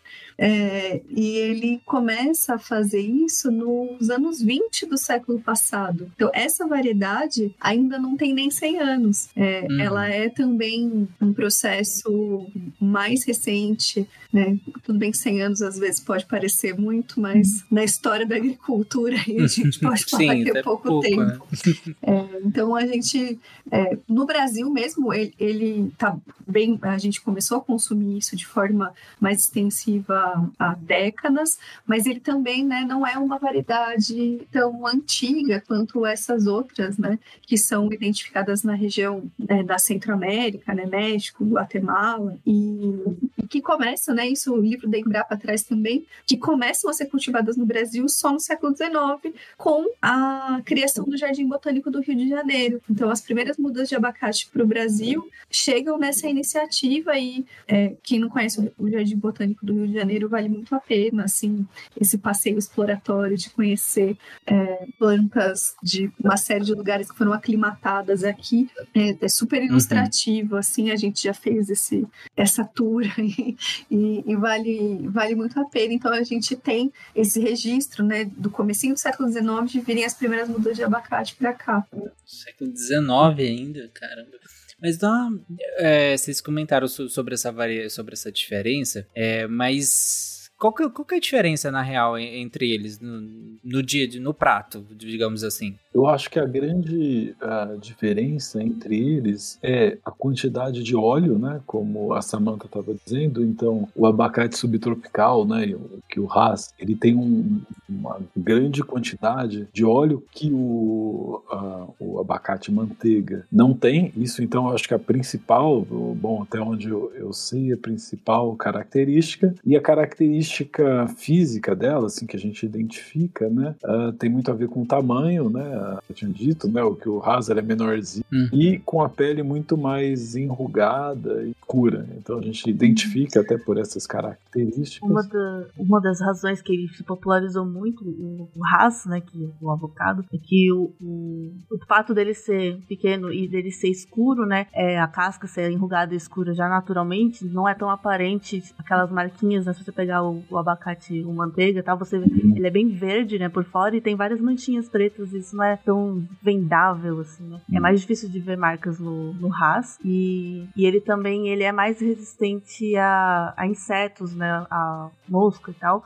E aí por isso ele é mais exportado. Uma coisa que é interessante destacar também é que o abacate é uma cultura que precisa de uns 1.200 milímetros de chuva por ano. Esse, Hum. esse abacate tropical, ele se percebe que ele é maior, assim, ele é mais aguado, né? Porque ele precisa de mais água no desenvolvimento dele, um pouco mais do que o abacate subtropical, que é o bocal. Ele aguenta um pouquinho mais esse estresse hídrico, né? Então, é muito interessante esse preparo na hora do cultivo, né? Quem tem lá grandes plantações de abacate e tal, Uhum. vai ter lá é, pluviômetro para ver o total de chuva, os evaporímetros para ver o quanto está evaporando, é, evaporando é, medidores de umidade do solo, para ver o quanto vai precisar de pôr água, seja qual, seja qual for a variedade do abacate. Porque o abacate, se você pôr água demais, você estraga ele, estraga as plantas. Se você pôr água de menos, você vai também deixar ele em estresse hídrico. Então, hoje em dia, tem tecnologia com esses ins- instrumentos para saber qual o momento certo de regar. E essa regra é por gotejamento. Vai lá com as gotinhas, principalmente na fase que a planta é menor, para colocar a quantidade corretinha de água. É mil, ah, 1.200 milímetros por ano. Uhum. Não sabia que precisava tanta água assim, não. Pro tomate. Pro abacate. Não, eu tinha lido nessa coisa da crise do avocado por conta das torradinhas e do consumo maior, que no Chile, que também é um produtor importante de abacate, eles começaram a criar tubulações subterrâneas para desviar fluxos de rio e irrigar plantações de abacate. Você já sabe, Nossa. já imagina os problemas, né? Resolve uma coisa, mas os problemas Sim. decorrentes desse tipo de prática. Mas é, acho que corroborando com isso da, da necessidade de irrigação frequente. Uhum. É, e aí a gente já pode ver um problemão, né? Pensando que nosso futuro é mais quente e mais seco, né? Talvez um, um cultivar que vai ser diretamente impactado ou vai precisar de muita pesquisa para poder E sobreviver. é uma questão também que pre- ele precisa de água no, no tempo certo, né? No verão. Então, me lembro dos materiais que explicam que se o verão for seco, Ah, você tem que irrigar, porque é, você vai ter um problema no, no desenvolvimento, no- né, na produção. E, com a variabilidade climática, igual você pontuou, a gente já tem verões mais secos, a gente tem um, um período de estiagem maior que vai prejudicar vários cultivares, né? Uhum, sim. É, vocês comentaram que, que o, o- a origem né, do, do abacate é, é o México, né? E aí, claro, coloca o México como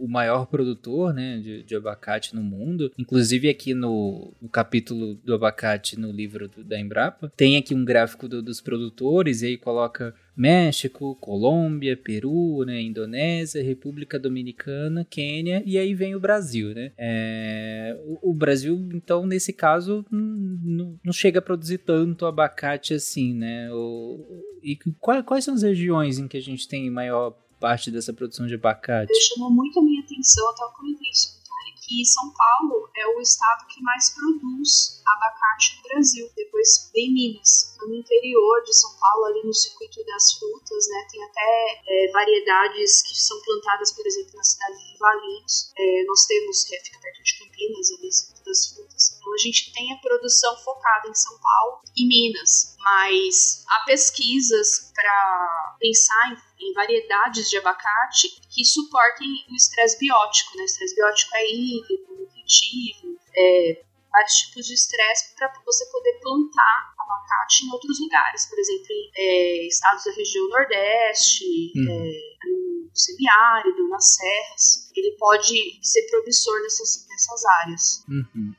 É, porque do- da região Nordeste, é, segundo o gráfico aqui, a gente tem Bahia e Ceará, né? É, Basicamente. eu achei engraçado, porque tem a Bahia, aí lá todos os estados não, e aí depois só o Ceará. Sim. Todos- Também achei engraçado porque é bem discrepante, né? São Paulo e Minas produzem muito e os outros estados só um pouquinho. Até o Paraná é bem pouco, né? Comparado a São Paulo. Sim. Não tinha essa noção. Uhum. E Por, por que será que nada no norte a pluviosidade é alta na, na região norte, nesse caso, né? Temperatura, imagino que seja adequada. Ah, acho que aí eles acabam dando prioridade pra outras culturas, né? Outros cultivares que aí só dá pra ter na região norte. Ou talvez Uhum. essa umidade excessiva, né? Não, não regulada sobre uma estação, Ah, também, que pode né? comprometer o É. desenvolvimento dos frutos. É. Não. Com certeza, a gente tem, é, por exemplo, na, no interiorzão da floresta amazônica, tem lugares que chove mais de 2.500 milímetros por ano. Então, com certeza, isso já entraria num outro problema, que é atrapalhar o desenvolvimento da planta, da planta por excesso de água. Onde a gente tem realmente esses 1.200 milímetros de precipitação por ano é São Paulo, é Minas, já, já existe isso naturalmente. Uhum. É, interessante. É, Acho que aqui, aqui sem chance, porque do jeito que é seco, hum, ia dar... Se bem que lá no campus da, da UFG tem muito pé de abacate, inclusive. Lá, lá na, na, na, na escola de, de medicina veterinária, inclusive, tem muito pé de abacate lá. Então, é, talvez aqui funcionasse assim. Apesar daqui, uh, às vezes, a umidade parecer o deserto do Atacama, literalmente, mas ainda assim ainda Mas dá. quanto ainda eles dá. produzem? Eles dão 10 abacate por ano? Nada, Sim. dá muito. Tem, tem vezes que, que, tipo, tá cheião de abacate, assim, o pé. É tão bom pegar fruta assim, né? Eu lembro na, na minha época de universidade, eu trabalhei muito tempo num parque também, é tão gostoso pegar fruta de É, os alunos pegam, no caso, né? Mas dá, dá- mas dá, um- dá uma boa produção. assim, fruta grátis, fruta da natureza. Assim. Ah, demais. O do abacate tem uma dificuldade que ele é um pé muito frondoso, né? Se a gente pensa também na, na árvore do abacate, ela é muito grande, assim. Ah, tem um lugar aí perto de casa que eu sempre passo ali, olho os abacates quando eles estão, né? Na época. Ah, Nossa, que vontade de pegar ali, mas ele tá tão alto, fica aquela coisa assim, né? Mas é, é um- é uma árvore muito bonita. Tem um risco, né? Pra, bus- pra- não é simples assim. É, se cair na cabeça também não machuca. Mas aqui em casa eu tenho uma mangueira, ela deve ter uns 15 metros de altura. E é, é muito frustrante, porque não tem nada que alcança lá. Eu fico vendo as mangas enormes lá, não consigo pegar. Eu imagino que na, na plantação de abacate não tem plantas assim, né? Porque, por exemplo, é, tem um- uns pés de É, abacate. no- normalmente em plantação, né, é, é feita uma poda controlada justamente para evitar facilitar né, a colheita. Uhum. É, porque que o que, por exemplo, alguns pés de abacate que eu citei lá da, da, da, da UFG são grandes, sabe? São árvores grandes, assim. Não é tão simples assim, não. Eu fiquei- imagino que a plantação não, não, não seja assim. Eu nunca vi uma plantação de abacate, assim, em larga escala.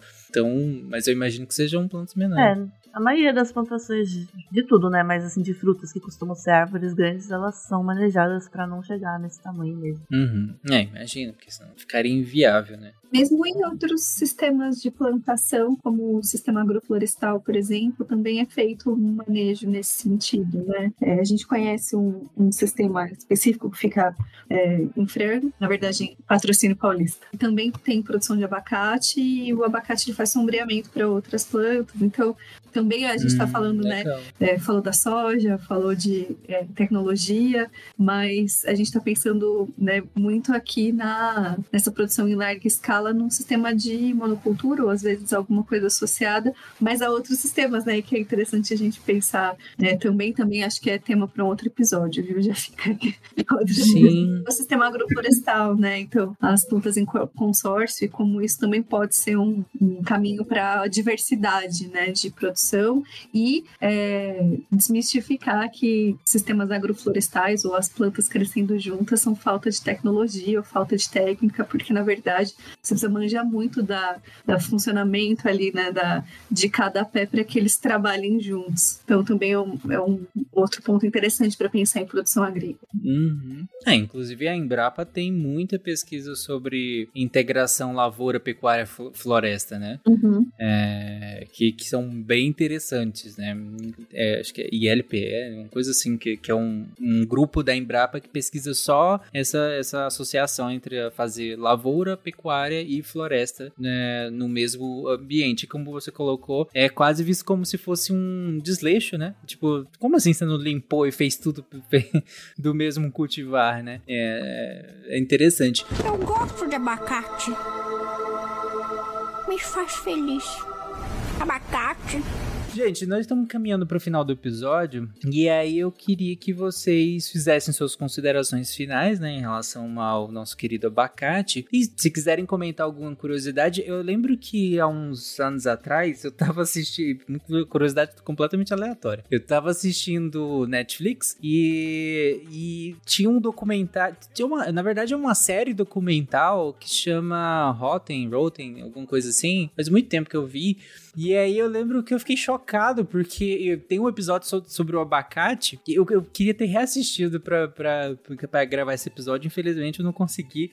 E faz um bom tempo que eu vi, mas eu lembro que eu fiquei chocado porque fui todo lá. Ah, beleza, vou ver sobre produção de abacate. Porque, enfim, gente, o Tarek daquela época achou que seria legal assistir isso. E, e aí é muito doido, porque tinha uma briga de cartel, narcotraficante e um monte de, de doideira, assim, envolvido na produção de, de abacate lá, lá no México, assim, é bem interessante, deve estar tá ainda lá na Netflix, então procurem lá o episódio sobre a Guerra do Abacate, é bem interessante, é bem maluco, e você realmente, o que você vai ver lá, eu imagino que você não vai imaginar que você vai ver lá, então é, é, é bem doido, não esperava Uma isso. curiosidade sobre uso medicinal do abacate. Tem um livro muito legal dessa, da mesma série que a Nanaka, da mesma editora que a Nanaka do, do, do Punk, que é o Plantas Medicinais do Brasil. Inclusive, é um, um dos autores é o mesmo, que é o Harry Lorenzi, né? E eu gosto muito de ler sobre plantas medicinais, as pesquisas, e no caso do abacate, pelo que o, os autores levantaram na revisão bibliográfica, não tem nenhuma comprovação é, de que o abacate é um,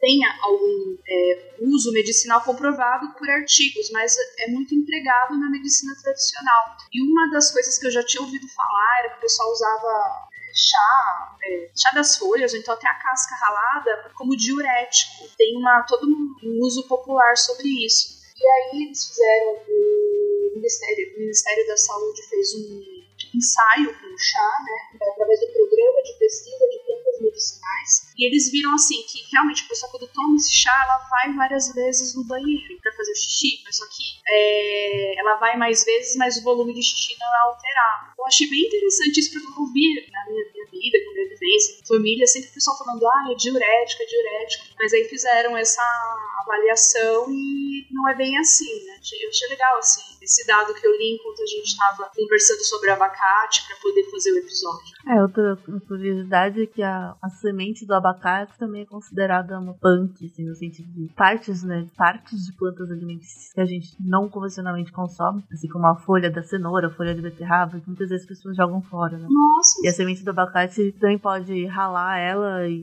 botar em cima da comida, assim, não tem muito sabor, mas A tem valor semente? nutricional. É, você pega a semente e Ralar a rala. semente? Sério? Talvez com um temperinho, às vezes, eu fiquei curiosa agora. Queijo ralado, Tô tá? Não chocado. tem gosto de- nada. Você rala porque não tem outro jeito de comer, você não vai morder a semente do abacate.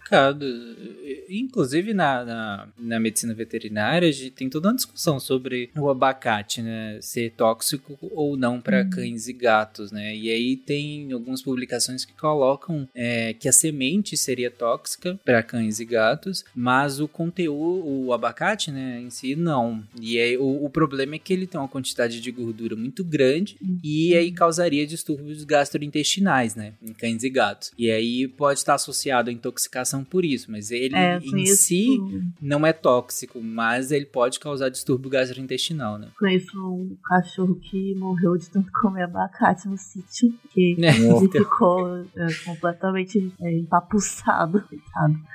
É, sim, e aí tem.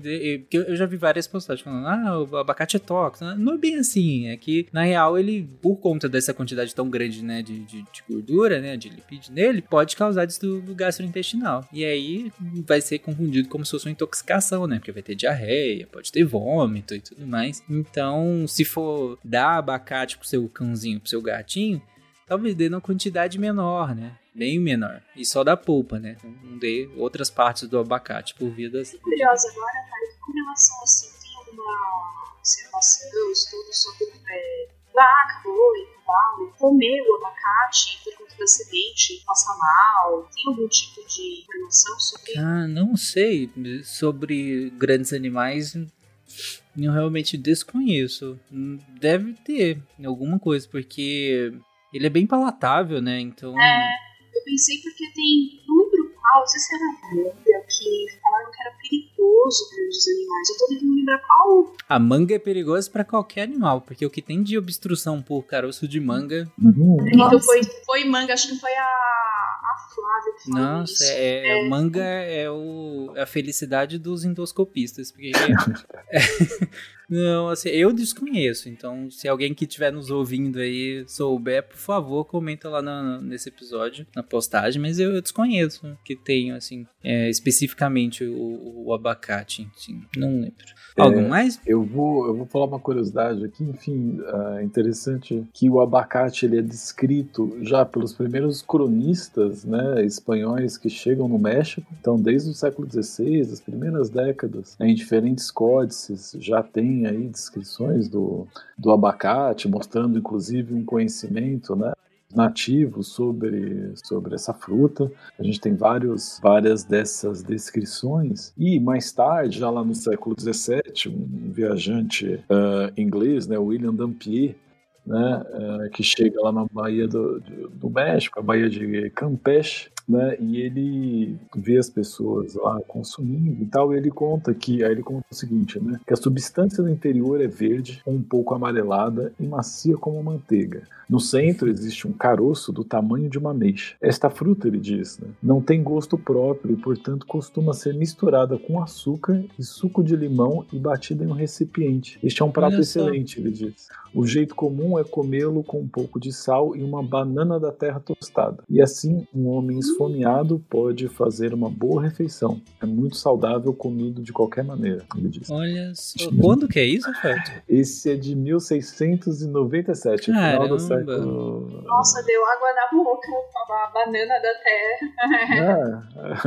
Ah, achei que é uma boa pedida dele aqui. Eu vou aproveitar o momento Ana Maria Braga aqui com receitas e, e eu tinha separado, é, eu fiz uma busquinha aqui nos nossos livros de nas coleçãozinha de livros de receita e encontrei no Doceiro Nacional ou a arte de fazer toda a qualidade de doces. É um livro que a gente não Uhum. sabe exatamente quando foi a primeira edição, mas a quarta é de 1895, é um livro publicado no Nossa. Brasil que tem essa ideia, né, de trazer os alimentos nacionais e fazer essa ode ao, ao Brasil e à nossa culinária, é uma receita de abacates inteiras em calda. E aqui interessante que ele usa abacate no feminino. E aí eu Uhum. vou falar para vocês a receita. Então, de doce.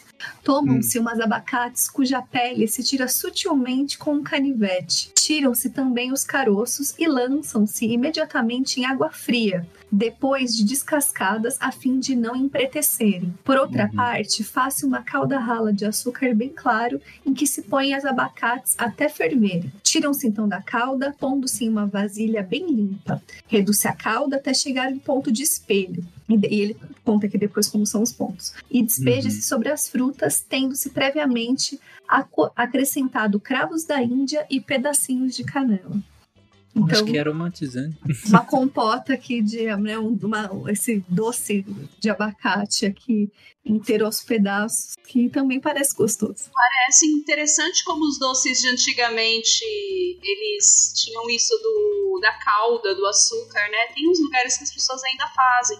Que a gente estava falando do leite condensado no começo do episódio e a gente perdeu um pouco esses doces mais antigos, né? Ah, sim, o, o leite condensado acaba substituindo qualquer substrato básico de doce, né? E tinha essa função também de conserva, né? O açúcar e tal. Então também são formas de, ah, de conservar esses alimentos por, por mais tempo, né? Super importante. Sim, na verdade, é. Eu ainda faço. Tem algumas árvores frutíferas aqui no quintal. E aí eu sempre tenho isso, assim, sempre dá muito e eu dou para as pessoas e tal, mas sempre sobra muito e eu fico tentando fazer alguma coisa para consumir, para conservar, né? E é, o que mais tem é compota, geleia. E eu tô até enjoada, tô tentando achar receita de chutney, molho salgado, uma coisa diferente que eu não aguento mais fazer compota. Nanak, eu não sei, mas parece que seu quintal é grande, viu? É? É, é mesmo.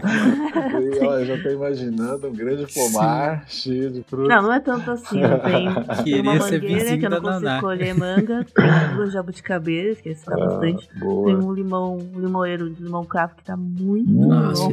Muito, e é muito difícil de consumir. Eu preciso de um sidecast sobre limão cravo. Nossa. E aí tem mamão, mamão que dá sozinho, algumas, algumas coisas. Tem um Boa. figo também. Só que assim, o figo e a néspera, eles não amadurecem aqui, fica só verde. E aí tem que fazer Hum. compota verde ou licor de néspera e de figo, que faz também. Dá pra aproveitar, é legal.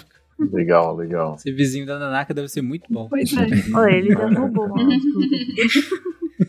Não, Vai tipo, ele não bom. precisa roubar, eu posso dar eu- eu- de boa, Sim. mas ele quer pular o muro e pegar. então, então, é só pedir. É, eu só fiquei com, com uma dúvida, Carol. Essa receita que você colocou, eu fiquei pensando, o abacate não desbancha, não? Então, me parece que aqui a fervura ela é rápida, né? E é, Hum. os abacá, as abacates aqui é, também não fala nada sobre o ponto de se- quanto maduro tá. Eu imagino que Hum. aquele abacate que você colhe ainda tá firminho, né? E aqui a gente tá falando Uhum. dessa variedade também, dessas variedades é, tropicais aqui, que eu acho que são um pouco mais firmes, né? E que Hum. Fazem fatias, é, de fato, porque, bom, eu consigo visualizar assim, essa descascando e cortando na metade para tirar o caroço. E aí faz Sim. essa fervura na calda e depois, como ele vai ficar imerso numa calda reduzida, faz a função ali de transformar é, num doce doce, de fato. É, Uhum. inclusive compotas assim, normalmente são feitas com a fruta mais verde, né? Não tão madura. É, tipo a lógica do mamão, né? É, aquele com, com o mamão mais e verdinho. sab- saber o, o ponto de madurência, de maturação do abacate é outra ciência também. É que ele vai do verde ao passado em, dois, em duas É. apertadinhas ali. né? Sim. Bom, gente, então é isso. Algum comentário final ou podemos encerrar? Ah, eu ouvi dizer que pra saber se o abacate tá maduro, tem que ver se a casca dele tá brilhante. Não é pra apertar. Mas até aí eu não sei ver. Eu vejo por aquele. ca- Meu, eu aprendi assim, né? Eu vejo por aquele cabinho que tem um nome, é, que era o que tava pendurado na árvore, né? Aquele, aquela sotinha que fica. Se você vai pegar ele na, na feira e ele solta, quer dizer que ele tá maduro. Se ele demora pra soltar, aí ele ainda tá verde. Aí eu, Uhum. eu faço assim, geralmente. É, geralmente Aí, aí quem, Às vezes não. quem compra ele no supermercado nesse momento tá falando, cara, que cabinho. No supermercado não tem isso. Não, mas às vezes sobra um umbigo, sabe? Quando sa- sai o umbigo. Sobra Hum. uma pontinha né, do que era do galinho. assim. Pedúnculo, sei lá. Aquilo deve ter um nome técnico, eu sei. Bom, gente, então é isso. Ouvintes, coloquem suas receitas de uso do melhores do abacate que vocês gostam. Comentem na postagem desse episódio também. E Carol e Rafael, como que as pessoas fazem pra achar vocês aí pelas internets? É, vocês acham a gente no Instagram pelo arroba Comer História, né? Ah, no YouTube a gente também tem alguns vídeos lá publicados, tá? Anda meio parado no canal por lá, mas também com Comer Histórias, não? E também ah, até no TikTok temos alguns vídeos publicados lá. Mas a nossa Hum. maior, também como Comer História, mas a nossa maior, maior parte da nossa publicação é mais atualizada, diária, ah, lá no Comer História, no, no Instagram, no Instagram do Com- Comer História. E para quem quiser acompanhar o nosso grupo de pesquisa, é arroba mesa, meio ambiente, saúde e alimentação na história, ponto Nesp. Então, mesa.nesp, a gente criou essa página há pouco tempo, mas sistematizando também publicações de artigos, nossos livros,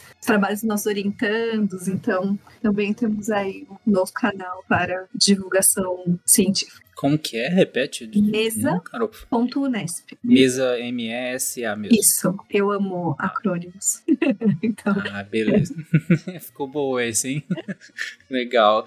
E aí, eu inclusive indico todo mundo a abrir o, canal do YouTube e que faça uma cobrança pública pra vocês, que vocês voltem com o YouTube. Eu sei que dá trabalho pra caramba, mas é um- são vídeos muito legais, gente. Abram lá o canal do, do, do Comer História. É, vale super a pena, são muito bem feitos e muito legal. Então fica a dica aí do, do canal. E eu, claro, eu vou deixar o link na postagem desse episódio também. Podem entrar lá na postagem, pegar o link direto ou coloquem só Comer História aí no YouTube que vocês vão achar muito rapidamente. Ok? Então é isso. Ah, eu queria fazer algumas é, recomendações, é, sugestões é, de podcasts sobre esse assunto né, de segurança alimentar ou, ou algo de agricultura e tal. O Prato Cheio do Jogo do Trigo Sim, é muito bom. O, o Jornal do Veneno também, que é um podcast bem legal, também fala bastante sobre segurança alimentar. E em inglês tem o Gastropod, que é muito Hum, bom também, que legal. dá esse parecer histórico e científico de cada de um alimento, né, por vez. E esses três podcasts são muito bons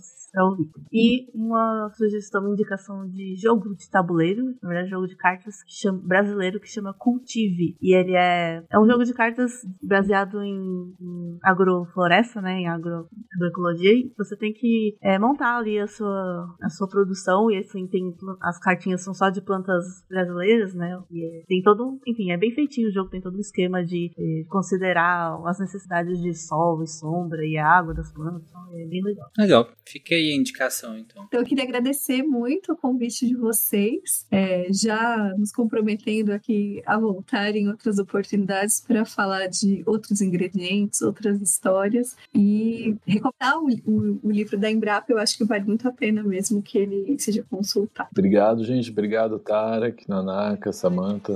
Valeu, foi muito bom estar aqui com vocês.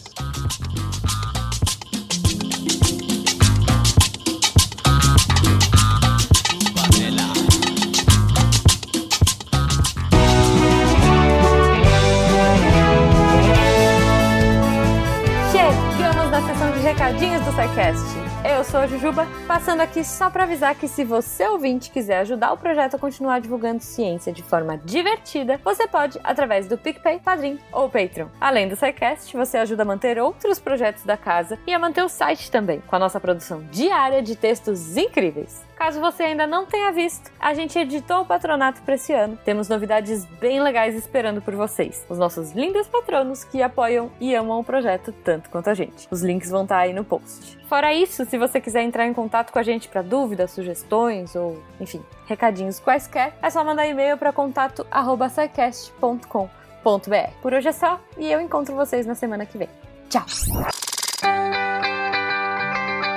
Atenção para a informe semanal dos textos da semana, começando com Lenin Machado Lopes, a responsabilidade alimentar em tempos de saúde persecutória, um textinho que saiu na segunda-feira é, e ele traz bastante essa questão de da, da responsabilidade alimentar de o, o que a gente come, a comida saudável e o quanto que o não comer saudável é realmente uma responsabilidade individual de é só você se esforçar que você pode ser saudável, pode ter uma, aquela vida fitness e o quanto que tem uma questão coletiva nisso. E claro, eu estou simplificando, eu estou pegando aqui um ponto que eu achei bem interessante, o texto está muito mais rico que isso, então só lendo para entender, para conferir. Na quarta-feira a gente tem conto do CH Barbosa, Surgir, ele coloca né, como dentro da, da série dele Inspirações, uma homenagem às melhores histórias. E lendo aqui a sinopse que ele colocou, um jovem rapaz recebe um presente e o chamado do destino. Eu não quero dar spoilers do conto, né? Mas tem uma inspiração bem legal é, de uma história que bastante gente gosta, então vai dar uma olhada. E fechando a semana, sexta-feira, tem Pilhas, da Gláucia Souza. Um texto sobre, adivinha? Pilhas.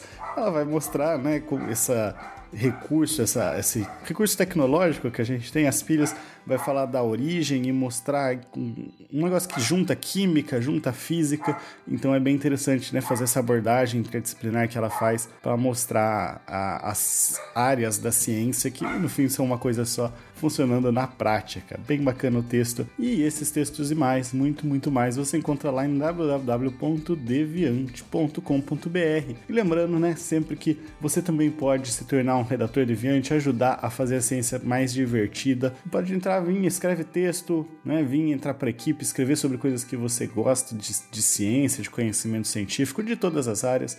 É só mandar um e-mail para contato@scicast.com.br. Eu sou o André Trapani, tirando as pilhas para apagar a luz da Torre Deviante. Se a ciência não for divertida, tem alguma coisa errada. Tem que ser divertida. A coisa mais divertida que tem é a ciência.